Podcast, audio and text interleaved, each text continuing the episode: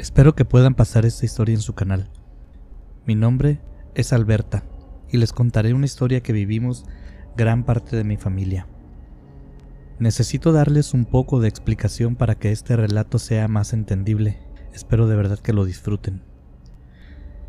Mis abuelos, durante su infancia, tuvieron una situación económica precaria. Por supuesto, esto es por la suerte que le ha tocado a sus padres, a mis bisabuelos, y uno de los principales motivos que unió a mis abuelos como pareja dentro del matrimonio, además del amor, por supuesto, fue el dinero. Ellos eran una pareja muy bonita y comprometida uno con el otro, y estaban dispuestos a trabajar 25 horas al día por tener ingresos mayores. Siempre buscaban el dinero, y algo que a mí se me hacía muy curioso es que les gustaba tanto ganarlo como gastarlo. No eran las típicas personas avaras que no querían soltar ni un peso de lo que ganaban, que todo lo querían tener ahorrado y que andaban siempre mal vestidos y mal comidos. Nada de eso. Ellos gastaban en sus hijos, en sus amigos, en la señora del parque que vendía dulces. Si la señora vendía un dulce en cinco pesos, ellos se los compraban en veinte pesos. Les gustaba repartir su dinero, aunque tampoco se quedaban sin nada, tenían lo suyo ahorrado. Precisamente por esta característica, la generación de que está por encima de la mía todavía le tocó vivir muy bien, porque mis bisabuelos y mis abuelos les dieron prácticamente todo lo que quisieron. Mi madre es la única hija de mis abuelos. Además, tuvieron dos hijos más. Solo eran tres hermanos, que para esos tiempos eran pocos hijos, la verdad, pero les repito que no eran una pareja común. La primera en partir de este mundo fue mi abuela, sufrió un problema de salud y se nos adelantó en el camino. Mi abuelo la siguió pocos meses después. Siempre platicábamos que les gustaba tanto estar juntos, que el día que se fuera uno el otro lo iba a alcanzar rápidamente y tal cual sucedió. Mi tío José estaba casado y vivía en su propia casa, pero mi madre, mi tío Benito y yo vivíamos en la casa que era de mis abuelos. No me avergüenza decirlo, mi nacimiento no fue planeado y el embarazo de donde yo nací fue un accidente de parte de mi madre y de mi padre también. Mi madre siempre fue muy clara al respecto de este tema conmigo. Ella decía que cuando creciera quería que supiera exactamente qué es lo que había pasado y por qué mi padre no estaba con nosotros durante mi vida. Así como fue clara también en decirme que ella me amó desde el primer momento en que supo de mi existencia. Todo lo contrario que sucedió con mi padre, quien en cuanto supo de mí se desapareció. Pero para mi mamá no fue un gran problema, porque no amaba a aquel sujeto.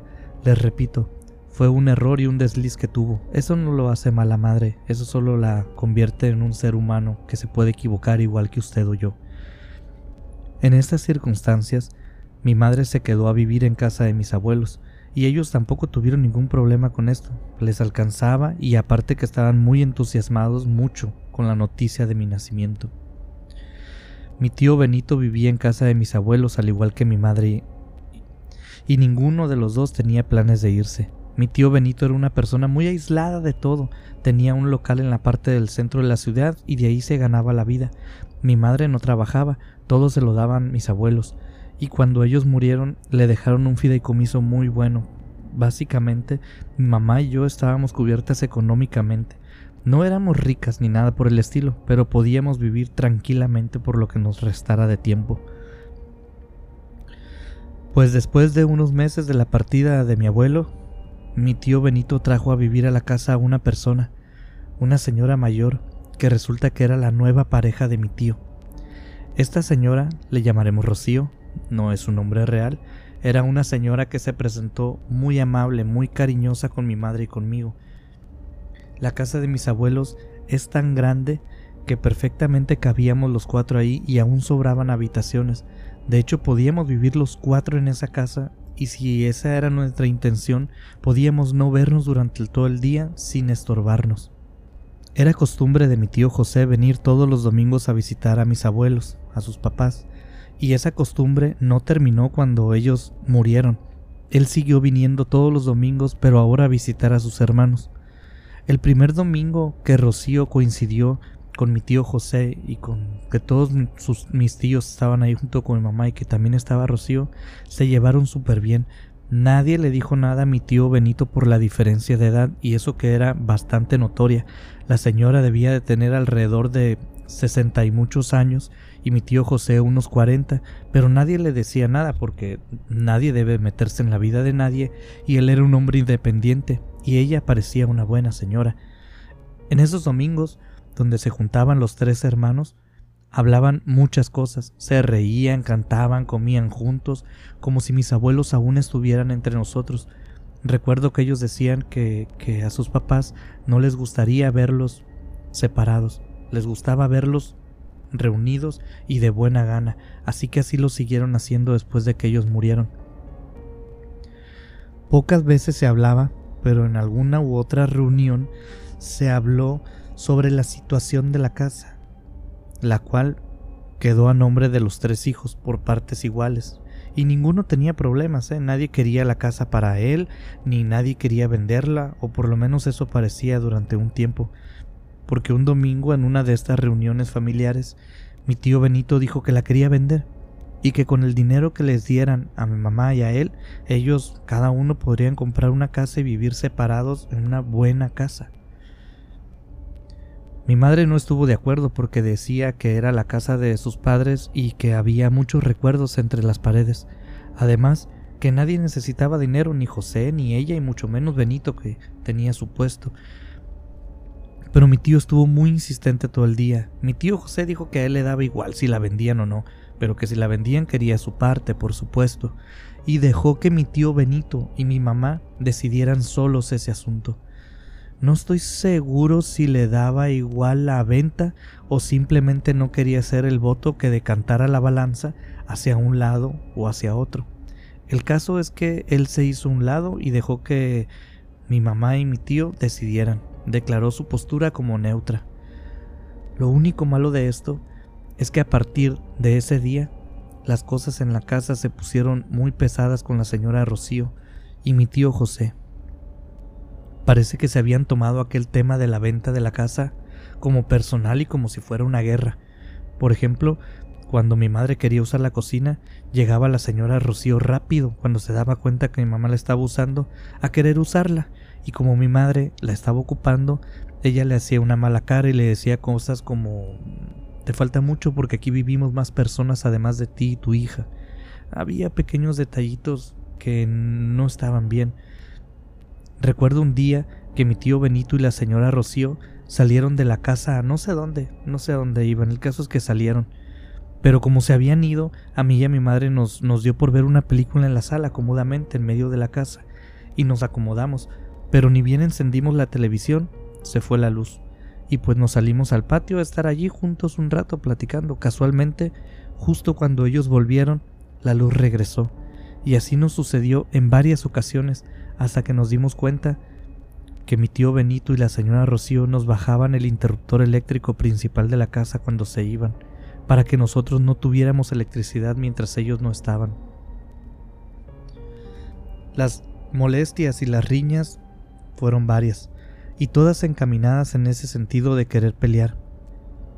Supongo que querían que mi madre decidiera vender la casa.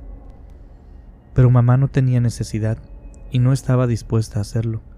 Mi madre decía que a mi tío Benito le iba lo suficientemente bien como para que él se comprara su casa solo en caso de querer, y si quería irse que se fuera él. Ella quería quedarse en la casa de sus padres, de hecho le ofreció comprarle a mi tío Benito su parte para que él pudiera irse, pero no aceptó.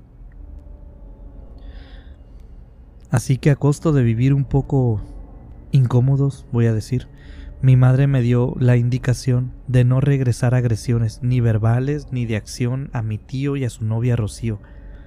Con el tiempo y por la forma en que empezó a comportarse mi tío Benito, mi tío José de hecho también dejó de venir a la casa de mis abuelos. Las visitas familiares de los domingos se acabaron. Él simplemente se alejó de sus hermanos porque la convivencia ya no era agradable. Pasaron unos meses difíciles, pero un día mi tío Benito y Rocío le hablaron a mi madre para platicar. Hicieron una cena especial, el platillo favorito de mamá, albóndigas con espagueti y camarones. Estuvieron charlando los tres. Yo estaba siempre a un lado de mi madre, pero en ese tema yo no me metía, eran las indicaciones de mamá. Mi tío, Benito y la señora Rocío se disculparon con mi madre por el comportamiento tan infantil que habían tenido, lo reconocieron en esa cena, en esa noche. Le dijeron que estaban muy apenados y que de ahí en adelante todo cambiaría, que querían llevarse bien con ella, y que lamentaban mucho que el tío José ya no viniera a nuestra casa. Hicieron comentarios de este tipo y desearon que todo fuera mejor. Mi madre no lo dijo abiertamente, estaba escuchándolos atentamente, educadamente, ella es una persona súper educada, pero yo la conozco muy bien. Se veía en su cara que poco a poco ella cambiaba de un estado de defensa con el que había iniciado la cena en una posición a la defensiva, a un estado de felicidad se iba relajando. Conforme mi tío Benito le iba diciendo que todo iba a cambiar, ella se empezó a relajar. Así fue poco a poco pasando hasta que la señora Rocío dijo Queremos estar tan en buenos términos que estamos dispuestos a pagarte el doble de lo que vale tu parte de la casa para que nos dejes vivir aquí solos. Recuerdo que mi madre estaba tomando un vaso con agua y escupió un poco por el susto, el sobresalto de escuchar aquello definitivamente no se lo esperó. Entonces sí vi a mi madre desencajada en tiempo cero, todo el autocontrol que había tenido hasta ese momento se esfumó, y como si fuera un volcán dormido durante años, hizo erupción y arrasó con todo su paso. Le dijo de todo a la señora Rocío, a mi tío Benito ni lo tocó, seguramente porque él no decía nada, solo discutían Rocío y mi madre, pero mamá le dijo que hasta que ella llegó empezaron los problemas, que antes todo era felicidad, que era la familia perfecta, que era una problemático, que era una mantenida por no trabajar, que de seguro ella había metido esas ideas en la cabeza de mi tío Benito. Hasta le dijo vieja. La cosa se salió de control esa noche. Yo nomás estaba esperando que se pararan a golpearse para pues para poner a separarlas, pero por suerte la cena simplemente se interrumpió y la señora Rocío se levantó y se dio la vuelta diciendo que esto apenas empezaba. Y así se fue de la mesa. Mi tío José se puso de pie y dijo Discúlpame hermana, hablaré con ella, esto no debió haber sucedido. Se dio la vuelta y se fue también. Las cosas a partir de aquí parecieron estar en un estado de calma, pero era una calma artificial. No sé si han estado, por ejemplo, en un huracán, además de ser un espectáculo glorioso de la naturaleza, es algo muy especial, porque el aire se llena de una energía rara, se siente el aire diferente, el ambiente, el cielo se comporta de una manera muy especial. Por ejemplo, si tienen la suerte de estar justo debajo del lugar por donde por encima va a pasar un huracán, pueden presenciar el inicio de los vientos. El primer acercamiento del huracán empieza con algunos vientos leves y conforme más se acerca los vientos arrecian.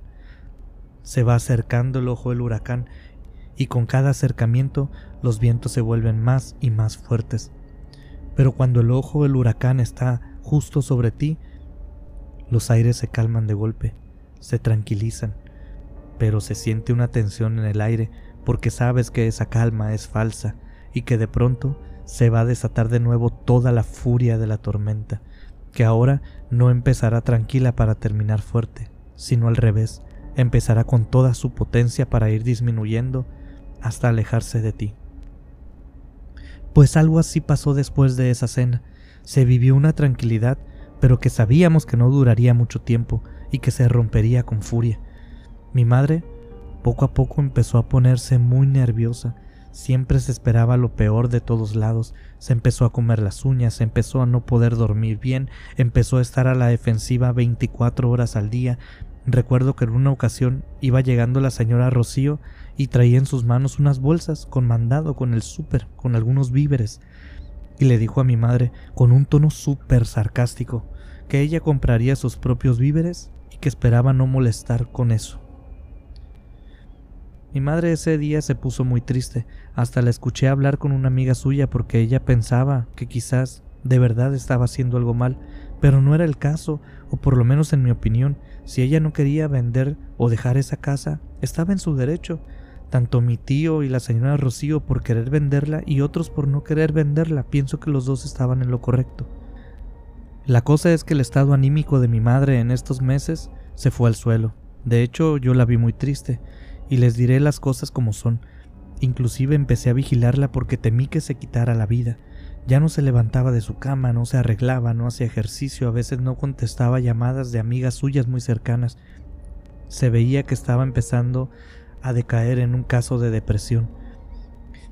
Yo le sugerí ir a ver un psicólogo. Supongo que aceptó por mi insistencia, pero no iba de muy buena gana. A decir verdad, prácticamente la tenía que llevar a rastras. Pero si ese era lo que había que hacer, yo la arrastraría con tal de que ella mejorara. Sin embargo, después de un par de sesiones semanales, el doctor nos pide llevarla mínimo dos veces por semana. Y así lo hicimos, pero mi madre no mejoraba. Sabemos de antemano Estamos conscientes, estábamos conscientes de que este tipo de problemas no son como un dolor de estómago, que te tomas una píldora y al día siguiente o quizá a las horas ya estás mejor. Sabemos cómo son las depresiones, tardan, pero igual yo esperaba ver alguna mejoría en mi madre, pero ese no fue el caso, no sucedió. Pasaron los meses y la situación no cambiaba. De hecho creo que estaba empeorando. Yo esperaba a mi madre afuera del consultorio, no quería interferir dentro de su consulta y este doctor tenía una recepcionista ahí que le organizaba las agendas y le recibía a la gente. Ya saben cómo es esto de la persona que está en la entrada de un consultorio. Y con ella yo hice muy buenas relaciones. De hecho nos quedábamos platicando mientras mi madre estaba dentro y a veces era una hora, dos y pues dos o tres veces por semana. Es obvio que platicábamos mucho. Era una señora mayor, no crean que era una persona joven o algo así. Era una persona muy agradable y con muy buena conversación. La cosa es que esta recepcionista un día me dijo, Mijita, yo tengo buen ojo para estas cosas, no me lo tomes a mal, pero a tu mamá te la están trabajando y muy fuerte, le están haciendo mucho daño, aquí nomás están tirando su dinero. Mejor ve con esta persona, ella te va a ayudar. Mientras me dijo esto, me dio una tarjetita de presentación de estas rectangulares que se utilizan o que se utilizaban ya. Todavía hay algunas personas que lo utilizan. Era una tarjetita que no tenía casi información. Solo tenía un nombre y una dirección. No tenía número de teléfono, ni ningún logotipo, ni ninguna imagen, ni ningún diseño de colores. Le pregunté yo acerca de esto, que sí que era, a qué se dedicaba esta persona o por qué me decía esto, y ella me dijo que debía ir personalmente con mi mamá. Y yo la verdad soy medio bruta, así que no entendí de primeras a qué se refería, así que empecé a hacerle más y más y preguntas hasta que casi casi me dijo, ay, mijita, no sé quién sea, porque para tener a tu mamá sí deben de tenerle mucho odio, lo que te estoy diciendo es que a tu madre alguien le está haciendo brujería, lo que tiene ella no se arregla con un psicólogo, en este consultorio no va a ser, y no le digas a mi jefe que yo te dije esto. Ve a visitar a esa persona. Me relajé mucho al escuchar eso. Nomás le di la suave a la señora de la recepción, porque sinceramente yo no creía en nada de esto. Obviamente la recepcionista no sabía nada del problema con mi tío y la señora Rocío, que fueron quienes inmediatamente me vinieron a la cabeza cuando dijo aquello, pero yo escépticamente dije en mi mente, no, eso no existe, esta señora está loca. Sin embargo, mi madre no permanecía quieta en su enfermedad. Su depresión iba cada vez más y más en aumento. Mi tope, mi límite, fue cuando mi madre empezó a despertarse en las noches y decir que había alguien en su habitación, que alguien estaba oculto quizás en la casa y que quería hacerle daño, que revisáramos cada rincón. Y ya les dije que la casa no es pequeña, a veces pasábamos horas revisando hasta que ella se volvía a acostar, simplemente se aburría, pero no lo hacía en calma, sin embargo, el cansancio tarde o temprano la hacía caer dormida. En una de estas noches de vigilia nocturna junto a mi madre, que a veces tenía yo que pasar horas abrazándola para que se medio tranquilizara, y créanme, les digo, esto no era para mí ningún sacrificio, yo amo a mi madre, pero lo que les quiero decir es que en medio de una de estas situaciones que yo tenía a mi madre recargada, abrazada en mí, a lo lejos, en la mesita, Vi la tarjeta que me dio la recepcionista y no sé, algo hizo clic, algo me llamó, como si aquella imagen, aquella tarjeta, aún lo recuerdo en mi mente, como si esa tarjeta se hiciera ver en medio de todos los detalles que había en mi campo panorámico. Algo me dijo que debía de intentarlo, algo me estaba llamando. Nosotros nunca dejamos de ir con el doctor que trataba a mi madre, pero pensé que si la recepcionista me dijo que estábamos tirando el dinero con aquel médico, bien podríamos tirarlo también con otra persona, porque no es nuestro dinero. nosotros podemos tirarlo donde quisiéramos. Así que el día siguiente le dije a mi madre que lo íbamos a intentar, le platiqué lo de la recepcionista, pero mi madre para ese tiempo, la verdad es que ya era como un zombie, era una persona casi incapacitada. Podrías pedirle lo que fuera y era casi seguro que no pondría resistencia. Mi tío Benito, cada que la veía, decía cosas como creo que ya la puedo demandar, ella no puede ni tomar una decisión cosas así, y luego la señora Rocío nomás se le quedaba viendo y le cuchillaba cosas a la oreja a mi tío Benito, frente a nosotros, sin un ápice de vergüenza. Yo casi casi la podía ver imaginármela, verla con una lengua viperina y ojos de serpiente envenenando la cabeza de mi tío nomás. Pues la cosa es que me llevé a mi madre hacia la dirección que marcaba la tarjetita. ¿Qué nos íbamos a encontrar? No sabía, a quién buscaba tampoco lo sabía, pero sí sabíamos que debíamos intentar algo. Llegamos a este lugar y era una casita muy bonita, no humilde, no rica, solo una casita bonita en un buen vecindario. Toqué la puerta y salió una niña. Le mostré la tarjeta. Me indicó que pasara y me sentó en la sala de la casa. Esperé unos minutos junto a otras personas. Mi madre estaba a un lado mío y me pidieron pasar a uno de los cuartos. Entré junto a mi madre y el cuarto estaba lleno de cruces en las paredes, imágenes y algunas plantas en las orillas de la habitación. Había una mesita cuadrada de madera y sentada frente a ella una señora, quien nos indicó con su mano que tomáramos asiento, amablemente nos hizo la seña, había dos sillas de plástico frente a ella y ahí nos fuimos a sentar.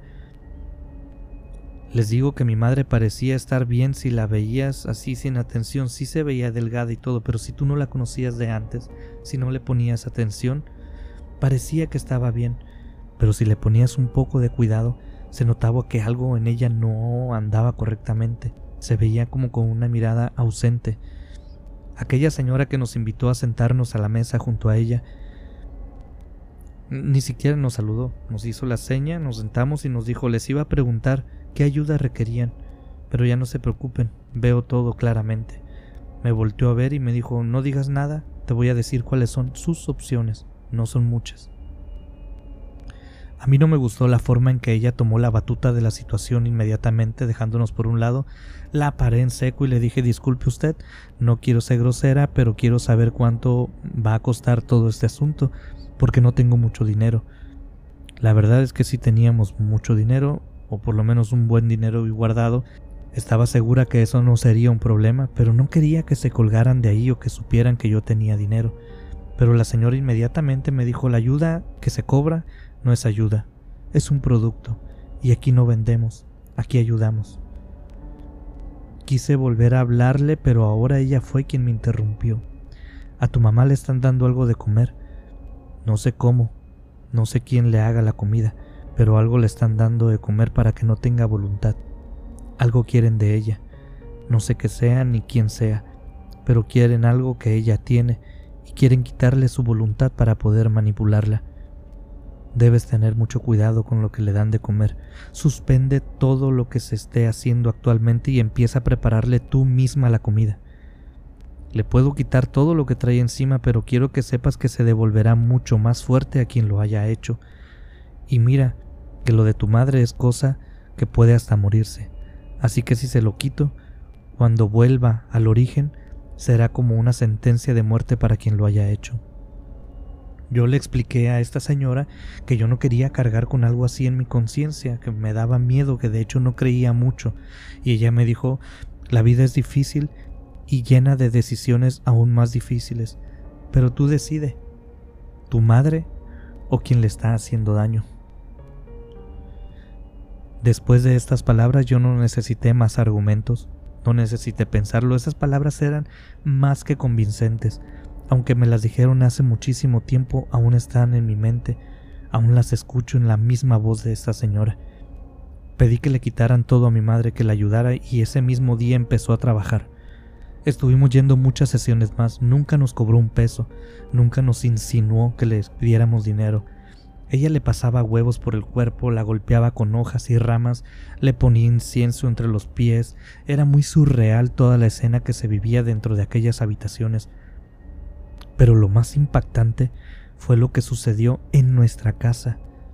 Desde que salimos la primera vez de la casa de aquella señora, yo me quedé pensando mucho en lo que dijo de la comida, porque si no era mi madre quien preparaba la comida, era yo. Era imposible que alguien le estuviera dando algo más de comer. No podía ser posible, simplemente no lo era. Solo nosotros nos cocinábamos y nunca salimos a comer en la calle o ordenábamos comida. La última vez que alguien le dio algo de comer a mi mamá sin que haya sido ella o yo quien lo preparara fue la cena aquella de albóndigas, espagueti y camarón, pero solo había sido esa vez, aunque mi tío Benito y la señora Rocío eran las personas que pudieran querer algo así, solamente había pasado esa vez. Pero en estas cavilaciones me vino a la mente aquella vez que la señora Rocío había bajado del carro su propio mandado, sus propios víveres, su propio súper, su comida. Ellos no comían lo mismo que nosotros, y entonces recordé que la señora Rocío no comía lo mismo que nosotros. Sí es verdad que ella no le cocinaba a mi madre, pero también era cierto que ella tenía acceso a la cocina donde estaban todos los ingredientes que nosotros usábamos para cocinar. Llegando a la casa me puse a revisar toda la cocina y encontré en cada especiero una especie de bolsita, una bolsa muy rara, como de color gris con negro. No olía nada, pero se sentía como si tuviera alguna especie de piedritas adentro. No sé qué tenía, no las abrí. En el salero también había otra bolsita muy pequeña, en la pimentero igual. No sé qué hecha. No sé qué era. De hecho me pregunté, en caso de ser esta la brujería, ¿estará direccionada? ¿Por qué mi madre estaba mal pero yo no? No lo sé. Muchas dudas me salieron. Tomé todas las cosas de la cocina y sin que se diera cuenta mi tío Benito, la señora Rocío, tiré todo a la basura y empecé a esconder las cosas con las que cocinaría de allí en adelante. Nada que no fuera inspeccionado o comprado por mí sería usado para cocinar algo que mi madre fuera a comer. Como ya les comenté, seguimos yendo con la señora que nos recomendaron. Yo empecé a tener más cuidado con lo que mi madre comía, y debo decirles que las bolsas esas extrañas volvieron a aparecer en los aleros, de manera misteriosa porque yo no sé quién las puso ahí, no me di cuenta. Pues como si fuera una ecuación matemática que se está despejando y se debe mantener una igualdad entre ambos lados del signo igual. Conforme mi madre mejoraba, y miren que lo hizo mucho más rápido de lo que empeoró, Conforme mi madre mejoraba, la señora Rocío se ponía cada vez más mal. Empezó con pleitos con mi tío Benito, después empezaron los gritos por toda la casa, después los terrores nocturnos, gritos se escuchaban desde la habitación de mi tío Benito y la señora Rocío gritando como terror. A los pocos meses mi madre estaba recuperada y la señora Rocío tuvo que irse de la casa por deseos de mi tío Benito, quien dijo que su novia, la señora Rocío, Parecía que había perdido completamente la razón.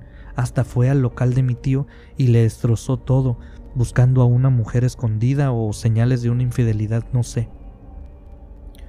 Mi madre se recuperó por completo quizás al paso de un año. Agradecimos muchísimo al doctor, que todavía mi mamá sigue yendo, aunque principalmente la recepcionista, por supuesto, sin decir nada al doctor como ella nos lo pidió, a la señora que nos recomendaron nuestras infinitas gracias, y aunque no nos pidió nada, le hicimos un generoso donativo por su ayuda, por supuesto. Mis tíos José y Benito empezaron a retomar junto a mi madre la costumbre de juntarse los domingos. Todo se volvió a la normalidad, ya nadie hablaba sobre vender la casa. Lo único que lamento en el alma, y lo digo con toda sinceridad, es enterarme de la muerte de la señora Rocío. Parece que un día simplemente perdió la razón Tenía algunas alucinaciones de hombres que la perseguían y se lanzó de un puente de mi ciudad. Por lo menos esos son los rumores que nos llegaron. Pero aún recuerdo aquellas palabras y lo pienso bien. Y es verdad, la vida está llena de decisiones difíciles, pero cada quien elige las dificultades, que, quiere que quiere cargar. Les envío un cordial saludo y espero que todos se encuentren muy bien, de lo mejor. Les quiero contar algo que sucedió en la casa de mi familia, específicamente en casa de mi madre hace muchos años ya. De este suceso fuimos testigos muchísima gente de la familia y personas ajenas a nuestra familia también lo vivieron. Podrá sonar algo curioso por ser el inicio de mi historia, por estarla escuchando donde la están escuchando, pero déjenme decirles que yo no creo ciegamente en el tema paranormal, por lo menos no de una manera religiosa o como si fuera una fe. Estoy totalmente consciente de que puede ser una posibilidad su existencia, pero también soy consciente de que una posibilidad hay que no exista. Sin embargo, no soy ciego, no soy ajeno a las pruebas, las veo, las puedo tomar en cuenta, los eventos, pero creo que el que no tengamos la respuesta para ciertos fenómenos no amerita que tengamos que creer en la primera teoría que se nos viene a la mente. Quiero platicarles sobre mi familia. Yo y mis dos hermanos somos hijos de un matrimonio muy feliz y muy próspero, tanto en tiempo como en amor. Tienen muchísimo tiempo de casados y se quieren mucho. Llevan casados mis padres alrededor de unos 60 años. Son un par de viejecitos hermosos y amables. Todo mundo los quiere y por supuesto nosotros que somos sus hijos también. Como es natural, yo y mis dos hermanos crecimos en casa de mis padres. Mi hermano menor se llama Gerardo, después sigo yo que me llamo Horacio y por último mi hermano mayor. Su nombre es Mateo. Sin poder decirles el por qué, porque no, no lo sé, desde hace mucho se usa que el hermano mayor cuide de los hermanos menores. Era, por decirlo de algún modo, responsable de ellos. Y este era el caso de mi hermano Mateo, al mismo tiempo, al tener esta tarea en sus hombros, mi hermano Mateo, por supuesto, también hacía gala de una autoridad frente a nosotros, porque él es el que tomaba las decisiones, por lo que yo y mi hermano menor debíamos de obedecerlo en la mayoría de sus peticiones. Digo, no éramos sus esclavos tampoco, pues, pero sí nos podía pedir algo y como él era una persona responsable y a cargo de nosotros, era casi seguro que nosotros teníamos que ayudarle en lo que nos pidiera. Mis padres trabajaban los dos, así que pasaban mucho tiempo fuera de casa y mis hermanos y yo pues pasábamos tiempo solos y mi hermano Mateo era quien se encargaba de mantener la casa en orden. Él jamás descuidó sus estudios, era un excelente estudiante, siempre sacaba buenas calificaciones. Y además a mis padres siempre se le daban buenos comentarios sobre mi hermano Mateo desde la escuela, desde los vecinos, todos sus amigos. Era un buen muchacho, Mateo tuvo una novia, una nada más, en toda su vida solo tuvo una novia, una muchacha muy bonita, de una familia que vive aquí en mi colonia. Era una buena muchacha, muy guapa, de buenas costumbres. Mi hermano, como ya les mencioné antes, también le precedía su reputación. Un hombre joven, responsable, atento, maduro, era obvio que se consiguiera una novia tan bonita, un partido tan bueno y de reputación, por supuesto, parecida a la de él. La vida de mi hermano Mateo parecía ejemplar. Llevaba un muy buen rumbo, al igual que la de la muchacha, pero ¿saben qué? Como se ha dicho tantas veces, cuando todo va perfecto es porque algo está por salir mal, y ese fue el caso con mi hermano Mateo. Él ya tenía algunos años con aquella hermosa muchacha, y si no mal recuerdo tenían hasta intenciones de casamiento, eran una pareja muy bonita, envidiable. Pero mi hermano cayó en cama, de golpe, abruptamente. Un día de repente se sintió mal de su espalda y se quedó en la casa un tiempo a ver si mejoraba, se quedó acostado y sucedió todo lo contrario. Primero perdió los movimientos de las piernas y después de su torso todo pasó súper rápido en quizás un mes a lo mucho, creo que en menos. Estuvo yendo con doctores de todo tipo, fisioterapeutas, quiroprácticos, algunos tenían una teoría, intentaban una cosa, otros tenían otra idea, intentaban otra cosa. Debo decir que no quedó por intentos de nadie, pero la verdad es que la poca capacidad económica de mis padres y la charlatanería de muchos doctores acabaron con las esperanzas de mejoría para mi hermano. Nunca fue diagnosticado con algo específico, simplemente tenía un conjunto de síntomas que no apuntaban a nada concreto, pero lo que era totalmente cierto y sabido por todos es que mi hermano perdió totalmente el movimiento de su cuerpo. Yo pasé a ser el responsable de mis dos hermanos y entre yo y Gerardo empezamos a cuidar a Mateo, a bañarlo, a limpiarlo, a darle de comer, a veces le leíamos, poníamos una película en su cuarto y todos la veíamos.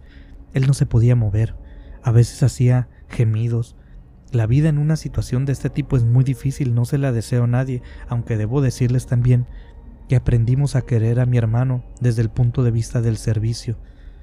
Aunque estoy seguro que él no estaba contento, pasó de ser el hermano con mayor responsabilidades y reconocimiento a ser el hermano que necesitaba toda la ayuda del mundo. Obviamente la vida de mi hermano se detuvo, su novia lo dejó, la escuela se suspendió, todo quedó en pausa. A veces que yo lo estaba atendiendo, lo escuchaba gemir, pero parecía como si llorara, y lo veía como si quisiera voltear hacia otro lado, como si él supiera que yo estaba allí y no quería que lo escuchara, pero yo solo le tomaba su mano y me sentaba junto a él. Nunca estuve al cien por ciento seguro si nos escuchaba o si sentía cuando le dábamos un abrazo o le tomábamos la mano. A veces se lo preguntaba cuando estábamos él y yo solos en el cuarto, pero él solo respondía con gemidos. A veces gemidos de un modo y a veces gemidos de otro. Nunca eran iguales. Nunca pudimos implementar un sistema, por ejemplo, de haz esto si es un sí o haz aquello si es un no. Simplemente a veces gemía y a veces no, a veces respondía, a veces no, a veces podía mover sus ojos y a veces no. Yo fui el primero en terminar mi carrera.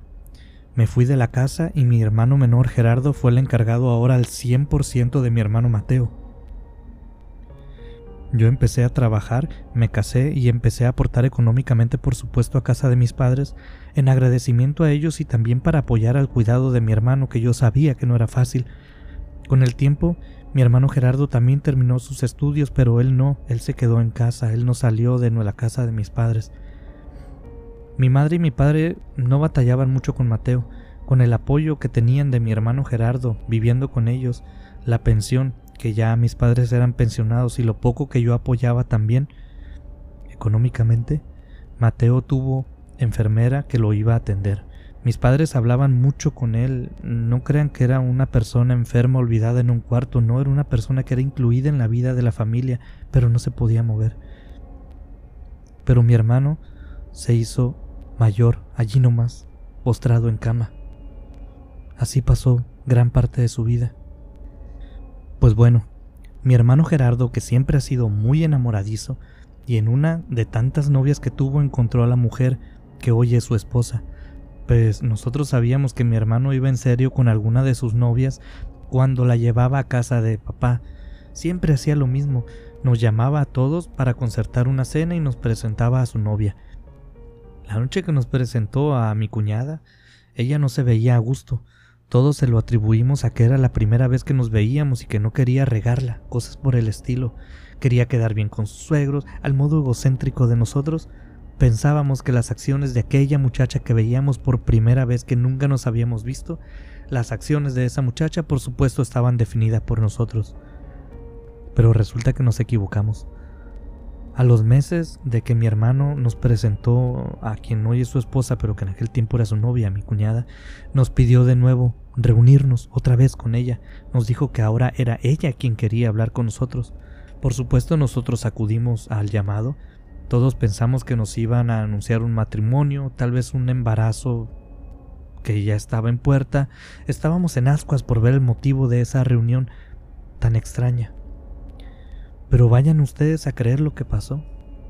Nos reunieron y mi cuñada empezó a relatarnos que ella podía ver ciertas cosas, que era muy sensible desde pequeña, que no se dedicaba a nada de brujería ni nada de eso, pero que sí era muy sensible a saber cuando cosas extrañas, presencias extrañas estaban en algún lugar, energías negativas, positivas también, ella se daba cuenta de todo esto.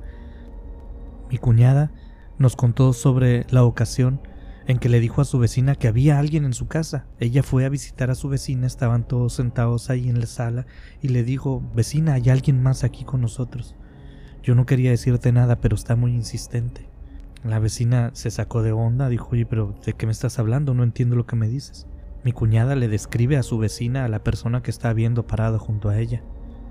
La vecina obviamente se saca de onda y le dice, ¿de qué me estás hablando? Entonces mi cuñada empieza a revelarle a su vecina ciertos detalles que ella no tendría por qué saber. Resulta que esta persona era un ser muy querido para ellas. Y así fue como la vecina le empezó a creer a mi cuñada sobre este tema. Nos contó varias anécdotas de este tipo, pero lo que más nos impactó fue cuando nos contó sobre la visita anterior a nuestra casa, cuando se había ido a presentar con nosotros. Yo les dije que mi hermano Mateo no estaba escondido en, la casa de mis papás. Por supuesto, no es nuestra costumbre ocultarlo, así que también se lo presentamos a mi cuñada. Pero ella nos dijo que cuando vio a Mateo, vio algo sobre él. Vio algo sobre mi hermano Mateo. Vio una especie de araña y nos dijo que eso era lo que tenía mi hermano sin poder moverse. Nos describe un ser de múltiples patas, así como si fueran arañas, que lo tenían sujeto a mi hermano por el cuerpo y se enterraban sus patas dentro del cuerpo de mi hermano. Que esa araña tenía una cabeza humana sin ojos, sin nariz, sin pelo, solo una cabeza humana con una boca, de la que salía una lengua larga y negra y que estaba metida en la garganta de mi hermano. Aún se me pone la piel chinita cuando recuerdo y cuando evoco esa imagen en mi mente. Nos dijo que era un ser oscuro que había sido puesto sobre mi hermano de manera intencional, que alguien le había hecho eso a propósito. No entendí yo del todo lo que estaba pasando, estaba muy confundido cuando nos platicó aquello, nos agarró de golpe, desprevenidos, dijo algo sobre trabajos de brujería, dijo cosas sobre que aquello que estaba encarnado en mi hermano Dijo cosas sobre que el trabajo tenía muchos años y al final nos recomendó ir con un familiar suyo, una prima. Dijo que su prima podría ayudarnos. Sinceramente yo no sabía qué decir.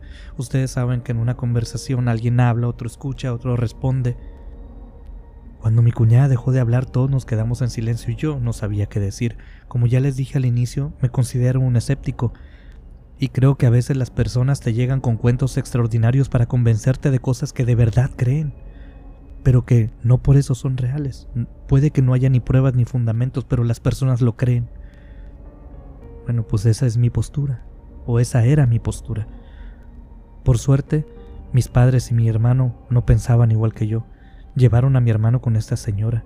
Ella empezó a decirles que lo podía ayudar, que podía tratar a mi hermano, pues quizás habrán pasado cinco meses desde que empezaron a ir con esta señora cuando mi hermano hizo su primer movimiento. O por lo menos un movimiento que la familia pudo detectar. De manera personal, puedo decir que yo me alejé de casa, de mi madre, no quería ir, me molestaba escuchar que le tuvieran tanta fe a algo que era imposible en mi mente. Pero por supuesto yo no quería decirlo, no quería ser yo quien detuviera la esperanza de mi familia. Simplemente me aparté de la casa de mi madre pero ayudé a todo lo económico que hizo falta porque por supuesto había que pagar gasolinas, vueltas, comidas. Y quizás algo dentro de mí también tenía un poco de esa esperanza que yo no quería matar. Cuando mi madre me habló para decirme que Mateo se había empezado a mover, lo hizo entre llantos y lágrimas. Sentí que el alma se me fue del cuerpo y luego sentí el choque cuando volvió a entrar en mí. No podía creerlo. Dejé inmediatamente lo que estaba haciendo. Habían pasado más de 10 años desde que mi hermano quedó postrado, sin esperanzas médicas. Llegué a la casa de mamá y todos estaban alrededor de mi hermano, quien movía frenéticamente un dedo de su mano, apenas perceptible, pero no dejaba de moverlo. Mi hermano, mi padre, mi madre y mi cuñada estaban allí cuando yo llegué, mi hermano me dijo que la señora les había dicho que a mi hermano le habían hecho un trabajo de brujería y lo habían dejado allí, que ese ser fue puesto a propósito sobre el cuerpo de mi hermano para que no se pudiera mover y que simplemente lo habían abandonado a su suerte a esa cosa oscura y a mi hermano, que fue fácil removerlo porque ya no había nadie empujando aquella intención. La prima de mi cuñada les dijo a mi familia que había sido un pariente de aquella novia que tuvo cuando era joven. Ese familiar no los quería ver juntos por X o Y razón, pero saben que a esas alturas ya no nos importaba quién o por qué.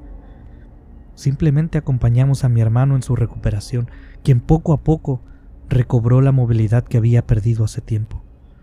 Con muchísimo esfuerzo, voluntad y amor se ha ido recobrando en su vida. Poco a poco va mejorando cada vez más, y aún recuerdo cuando poco a poco empezó a hablar, y un día me dijo, hermano, ¿Recuerdas cuando me preguntaste si podía escuchar lo que ustedes me dicen? ¿O que si podía sentir sus abrazos? Escuché cada palabra y sentí cada uno de esos abrazos. Te amo, te amo.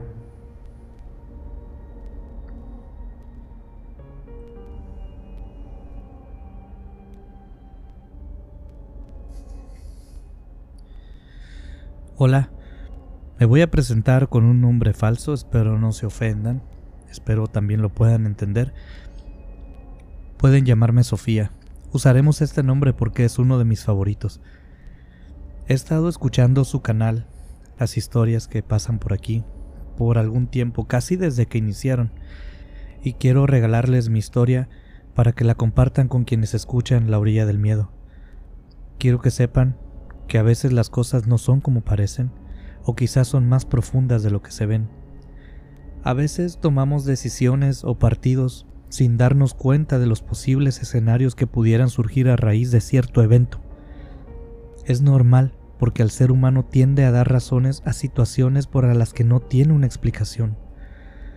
Como les dije antes, me pueden llamar Sofía y quiero contarles que desde hace algunos años me dedico a la sanación espiritual, ayudar a aquellos quienes están sufriendo de alguna mala energía que los aqueja, ya sea porque nacieron con ella o porque alguien se las echó encima, quizás la levantaron en la calle, hay muchísimos motivos, pero yo simplemente me dedico a limpiar, soy como una persona del aseo, así me gusta pensar en mí, soy discreta, soy educada y nunca pregunto ni investigo qué pasó, simplemente limpio y trato de hacerlo lo mejor posible. Quizás se pregunten cómo alguien llega a dedicarse a este tipo de oficios, a estos trabajos, porque no hay anuncios en los periódicos con un teléfono donde se pida gente que tenga algún talento espiritual o personas que digan que el que quiera aprender comuníquese al 999-555. Pues bien, a mí me encontró una señora en un mercado. Y así como se escucha, yo trabajaba en un mercado en un puesto de frutas y verduras y junto a este puesto había otro puesto donde se vendían vasos, platos, tenedores, cuchillos, cosas de ese estilo. Un mercado es un lugar divertidísimo para trabajar, ¿eh? La cantidad de gente con la que te encuentras es inmensa y muy variada. Fácilmente al día tratas a más de 300 personas distintas. Es un universo de personas los que pasan frente a un puesto de mercado. Pero también hay momentos de tranquilidad, momentos de esparcimiento, por ejemplo al inicio de la jornada, cuando entramos y empezamos a preparar todo para cuando empiecen a llegar los clientes, a veces al final de la jornada donde nos quedamos después de limpiar nuestros puestos y platicamos sobre cualquier tema, simplemente se busca bajarle las revoluciones a la mente, al cuerpo, al corazón, que se puedan traer por todo el trabajo del día, por ese ajetreo. Por supuesto también durante el turno normal, pero estas son las menos. A veces no tienes ganas de estar gritando, pásele, pásele, güerita, llévese su zanahoria, llévese un tomate, barata la cebolla. Así que simplemente nos sentábamos en algún banco y nos poníamos a platicar.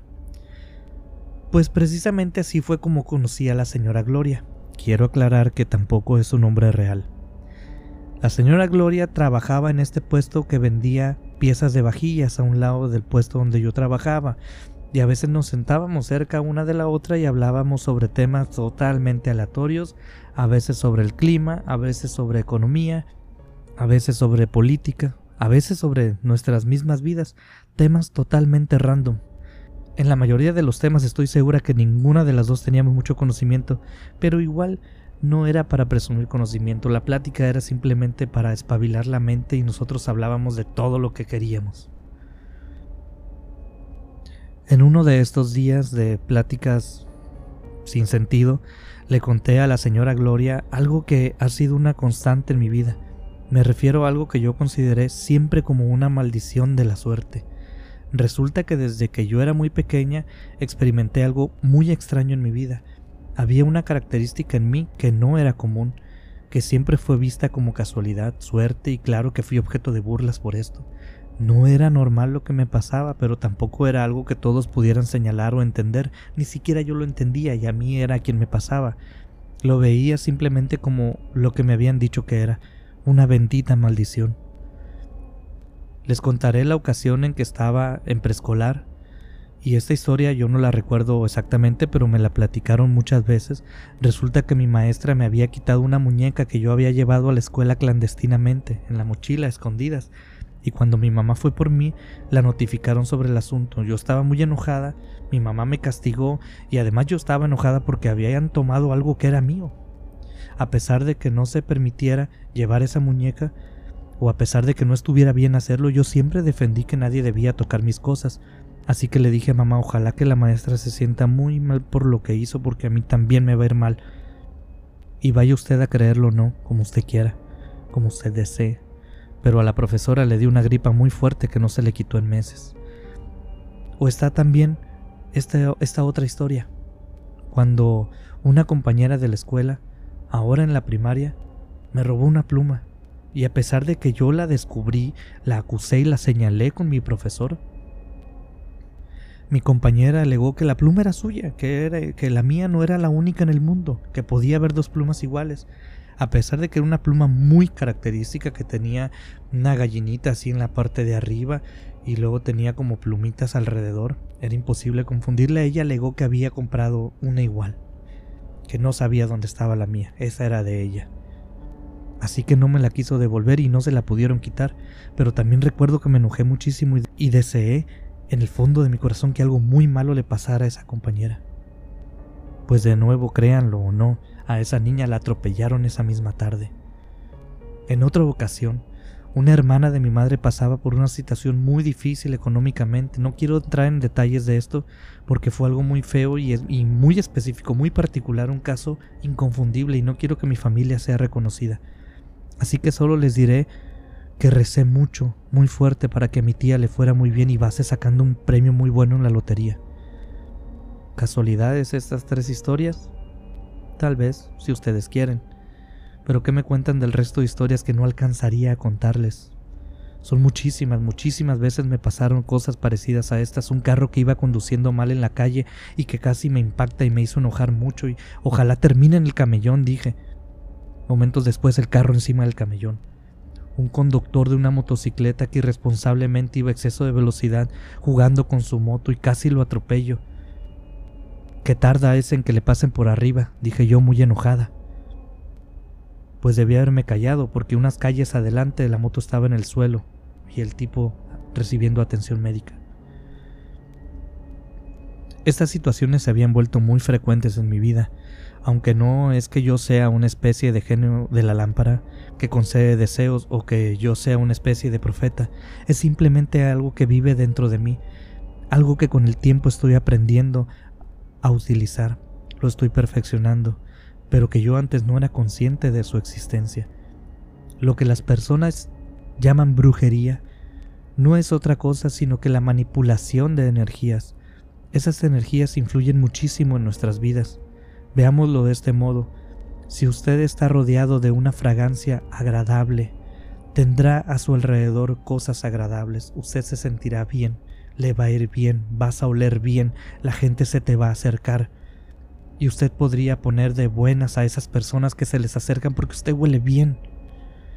Pero por otro lado, si usted tuviera un olor apodrido, apútrido, las personas a su alrededor se sentirán incómodas, no estarán a gusto, las va a poner de malas, todo por ese olor que carga encima. Usted mismo no le va a ir bien porque está viviendo en disonancia. Pues bueno, ahora imaginen que hay personas que pueden manipular la fragancia de las demás personas, que tienen el don de manipular esa fragancia que rodea a las personas. Ahora cambiemos la palabra fragancia por energía. Hay personas, habemos personas, que somos como una manguera que puede disparar a presión energía negativa o positiva, te pueden bañar de lo que quieran.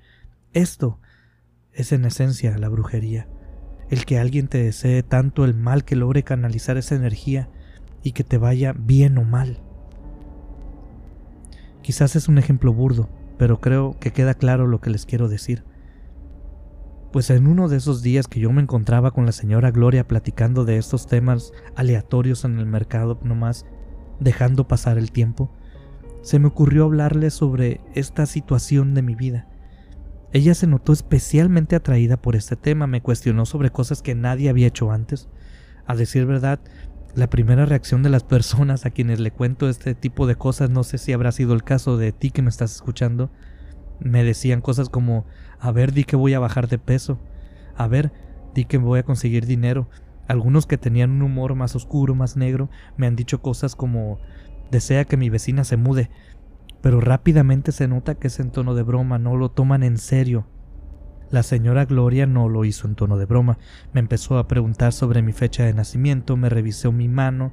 Hablamos de esto quizás unos 15 minutos más y eso que a veces llegaban clientes, pero la señora Gloria los ignoraba.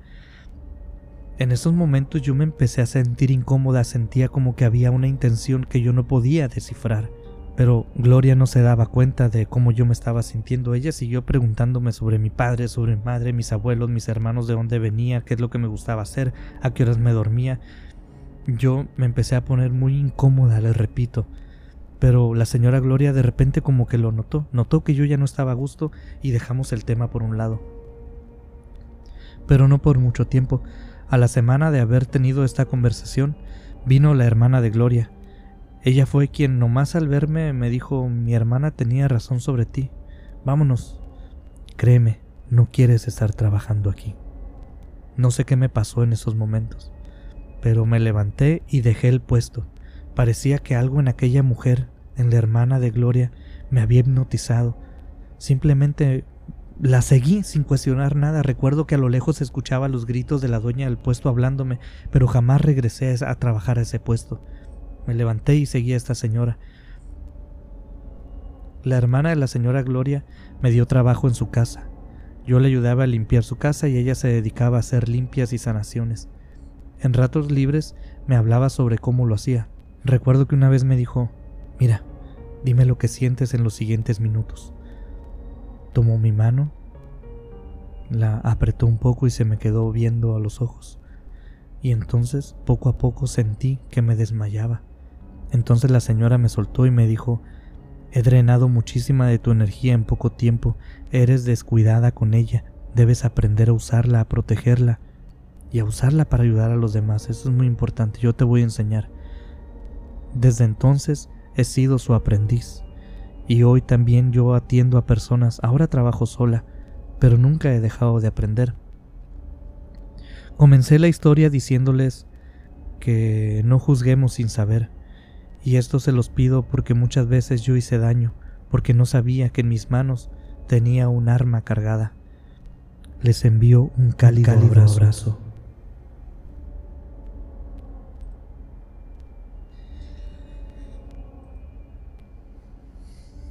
Hola, quiero contarles lo que me sucedió hace algunos años, algo que espero poder olvidar un día de mi vida aunque estoy casi seguro que me acompañará por el resto de mis días. Pero lo que más temo es que también me acompañe después de que me despida de este mundo. He sido empresario, comerciante desde muy joven. Puedo decirles que durante mi escuela me apasionaba mucho más vender lápices y borradores que los nombres de los continentes, los métodos para dividir o los cumpleaños de Juan Cuerdas. Era tanta mi obsesión por el dinero que a veces me salía de mi salón para pasar caminando frente a otros grupos, y como los demás compañeros de la escuela ya me conocían, me buscaban si ocupaban algo. Si yo no lo tenía al día siguiente trataba de conseguirlo para vendérselos. Ni siquiera terminé la secundaria. Y todos, alguna vez, creo que nuestros padres nos han dicho, si no quieres estudiar te vas a vender chicles al semáforo, a la calle, a la esquina. Pues a mí me la dijeron mientras me entregaban una caja de chicles ese mismo día volví a casa con tres cajas de dulces, un dinerito en la bolsa y era el niño más feliz del mundo. Debo aclararles también que yo no soy el típico vago problemático. Me gustaba vender cosas simplemente, siempre fui muy respetuoso, me acercaba a las personas y les decía buenas tardes, veo que usted no tiene una pluma en su camiseta y se ve que usted es una persona que necesita una pluma en su camiseta. ¿Quiere comprarme una? Tengo estas en excelente precio. Cosas como esa les decía a las personas y en menos de un año yo tenía un puestecito ambulante que cargaba todos los días, una jabita con dulces, plumas, mazapanes. Mis padres nunca intentaron disuadirme sobre este tema de las ventas, ellos se dieron cuenta de lo que estaba pasando. No es que me quitaran el dinero, ellos nunca me pidieron, simplemente veían que a mí me gustaba hacerlo. Ellos vieron que yo me comprometía a esto, que me gustaba, y además vieron que yo era bueno, así que me apoyaron siempre para que me fuera mejor. Cuando pasaron los años y yo empecé ya a mover un poco más de productos, de dinero, a empezar mi vida de comerciante, yo les comenté que mi siguiente meta era abrir un local.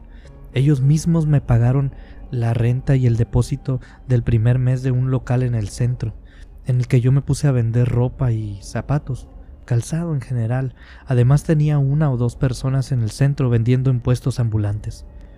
Sinceramente, lo digo con la mayor humildad posible, para mis 24 años yo había logrado una independencia económica que ya quisieran muchas personas, personas que hoy conozco de más edad que yo, en empleos aburridos y esclavizantes ni de broma podrían llegar a tener lo que tenía yo a esa corta edad.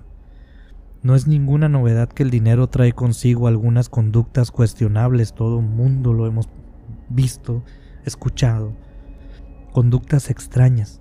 En mi caso fue la superstición, una de tantas conductas. Comencé con una moneda que siempre llevaba conmigo, en mi pantalón o en mi cartera. Esa moneda no se me separaba, era de buena suerte. Después cambié esa moneda por una medalla que cargaba entre mi puesto todo el tiempo. Después pasé al punto de creer en una señora que era bruja, en una mujer que periódicamente me hacía limpias, me curaba de malas energías y me hacía rituales para que me fuera bien. Muchos me decían que esta señora me estaba estafando y quitándome el dinero, pero les voy a decir la verdad, en esos momentos no tenía ni esposa, ni hijos, entonces no me dolía nada pagar por algo en lo que yo tenía muchísima fe. Pero sucedió algo, algo que yo no era consciente, simplemente así es la vida, a veces vas para arriba y a veces vas para abajo, como dicen. Pero en ese momento de mi vida yo era joven y yo no sabía esto, tenía muchísimo tiempo yendo hacia arriba y pensaba que así continuaría mi vida para siempre hacia arriba, siempre en ascenso. Así que cuando me tocó bajar, sentí una presión en mi pecho, algo que nunca había sentido, el miedo de poder perderlo todo, el trabajo de años, el trabajo de mi vida. En esos tiempos, en general la economía estaba muy mal. De toda la sociedad, de mi ciudad, de mi colonia, de mi país, yo tenía mi dinero, mi buen dinero ahorrado.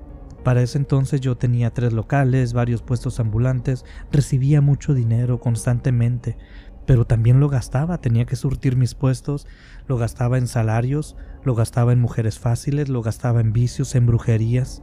Así como el dinero entraba, así salía de mi vida. Yo estaba feliz porque estaba solo, no me importaba mucho perder dinero, porque además de lo que movía mes por mes, pues también me daba para guardar un poco. Pero entonces llegamos a esta parte de mi vida, esa parte donde la vida empezó a cobrar por todo lo que me había dado. No sé si será el karma, Dios, la economía, no sé. El caso es que me fui en picada y no pude detener esa caída y justo antes de golpear el suelo, antes de morirme por el impacto de la caída, fui a ver a mi bruja, a quien ya le había dado mucho dinero intentando solucionar esto, pero nada parecía funcionar. Fui a verla y debo decir que estaba muy desesperado, iba con una actitud muy hostil y muy agresiva. Le reclamé una vez más por todo lo que me estaba pasando. Entonces ella me ofreció una ayuda, algo que nunca me había ofrecido antes. Me dijo, si quieres salir de esto, mejorar como nunca has mejorado, tendrás que dar algo muy grande, algo que valga mucho para ti. Inmediatamente yo pensé en mis carros, mi casa, mis negocios y recuerdo claramente que le respondí si he creado fortuna de la nada, puedo perderla y volver a crearla. Dime tu precio, lo que quieras. Ella se me quedó viendo y me dijo, no es a mí a quien pagarás, y no seré yo quien te cobre. Ven en la noche y veremos lo que sucede. Es algo que vamos a intentar, no es seguro. Me fui de la casa de esta bruja amenazándola que si lo que fuera que fuera esa última opción no funcionaba ella pagaría las consecuencias. Volví por la noche y ella me estaba esperando. Estaba acompañada de alguien más, un señor que nunca había visto y tenían sobre la mesa algunos artilugios que yo nunca había visto antes, una especie de caldero con palos metidos y huesos, no sé. Ellos me dijeron que iban a usar un tipo de invocación para manipular mi destino, para darme todas las riquezas que siempre había pedido por medio de un pacto con un demonio. Eso sería lo que intentarían para ayudarme, además por supuesto de que en algún momento de mi vida se me iba a pedir ese cobro que me habían dicho antes. Accedí totalmente a sus peticiones, de hecho lo hice con tanta fe que para mí no fue ninguna sorpresa cuando mis negocios empezaron a ir hacia arriba de nuevo. El dinero empezó a entrar como nunca antes. Volví con ellos para darles un poco del dinero que me había llegado porque quería agradecerles lo que habían hecho por mí, pero ellos no quisieron ni recibirme, no querían saber nada de mí, me dijeron que del dinero que yo tenía no querían saber nada, que era dinero maldito, y cuando les pedí que me cobraran por haber hecho el pacto me repitió de nuevo, No es a mí a quien pagarás y no seré yo quien te cobre. Disfruté de una vida plena y llena de lujos, mujeres, vicios. No lo voy a negar. Lo hecho, hecho está, y no puedo cambiarlo. Pero déjenme contarles cuando mi maldición empezó a tomar forma. Fue un día que me acosté a dormir, como cualquier otro día lo hubiera hecho. Pero mi sueño fue intranquilo. No fue un sueño reconfortante. No fue un sueño revigorizante fue todo lo contrario. En medio de aquel sueño, yo me encontraba junto a mi padre, hablando sobre la vida, disfrutándonos mutuamente sentados en una banca, en medio de algún parque o en medio de una ciudad o quizás en medio del desierto, no lo recuerdo, solo recuerdo que era mi padre, la estábamos pasando bien. De repente, a lo lejos, puedo ver a un ser, a un ser enorme, grandísimo en la distancia observándonos, Tenía una piel que parecía arder como el fuego, era de un color rojo y parecía estar reseca. Tenía una herida en su abultado vientre que le colgaba casi hasta las rodillas, una herida que parecía estar abierta y supurando. Tenía unas patas peludísimas como si fueran de algún animal. También sus senos le colgaban, eran flácidos, aguados, al descubierto. No tenía más que un taparrabos. En medio de estos pares de senos había una cadena de oro, grandísima, exagerada. Tenía una cabeza muy afilada, de forma triangular, su mentón era afilado y salido, y de la parte de arriba de su cabeza emergían dos cuernos larguísimos, se retorcían en el aire. De manera independiente no eran simétricos el uno con el otro. Alrededor de su cuerpo parecía tener incrustadas monedas de oro o piezas de color dorado, piedras, no sé, no sé si eran piedras, lingotes, monedas, pero parecía tener esas incrustaciones de oro en su piel. A lo lejos, esa figura nos miraba, y yo no pude más que guardar silencio. En medio de aquel sueño me dio un terror esa visión. Mi padre seguía hablando conmigo, disfrutando, pero parecía que no estaba viendo aquello, aquello que nos estaba a la distancia observando. Solo lo podía ver yo. En algún momento de aquel horrible sueño esa cosa señaló a mi padre, y yo entendí perfectamente lo que estaba pasando. Mi padre sería el cobro que aquel ser me haría por haberme dado toda aquella riqueza que yo anhelaba hacía tiempo atrás. Negué con mi cabeza, lloré y le grité en mis sueños que no, que eso no era posible, que no iba a suceder, pero aquel ser continuaba riéndose en las distancias. Desperté empapado y lleno de miedo, pero a las pocas semanas mi padre murió de un infarto fulminante al corazón, no tuvo oportunidad de sobrevivir pero aquella maldición no había hecho sino comenzar. La siguiente persona con la que soñé y que aquel ser horrible me la señaló fue mi madre. Después pasó igual con mi primer y único hijo y luego con mi esposa. Hoy vivo solo, no me acerco a nadie, intento no querer a nadie. Vivo en medio de una soledad absoluta, rodeado de lujos, sí, pero no sé si he terminado de pagar o no por esos lujos Solo les puedo decir que no tengo la valentía para quitarme mi vida. No sé lo que me espera del otro lado. De todas formas, como les dije antes, lo hecho, hecho está, hecho está.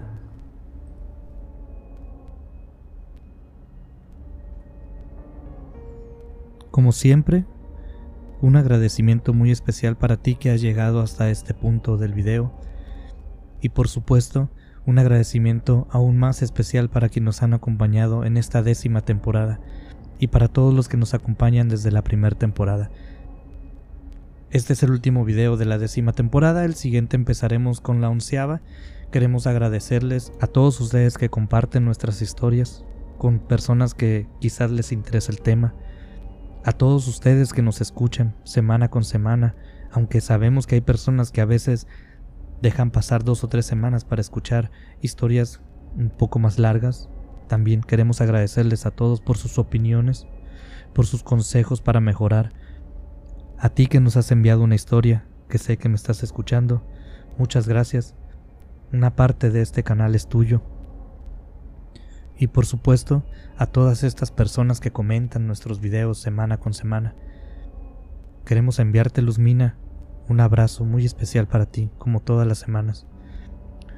Queremos enviarle un saludo a Ariel, a Jenny Esteves, quien nos escucha desde Ciudad de México, Kiri Ellison hasta Nueva York, Julio Alberto, Eva Ramírez, El Chacal, a nuestro amigo G. Socias, Montañismo, a Celina Moraes hasta Francia, te enviamos un gran saludo, José Antonio Perusquía, pendientes tenemos la deuda, está por comenzar, estate atento, a nuestra amiga Lupita HCT895, Carol Soto 72, a todos ustedes les enviamos un enorme saludo y los invitamos dentro de siete días a escuchar de nuevo los sonidos de La orilla, del, miedo. del miedo.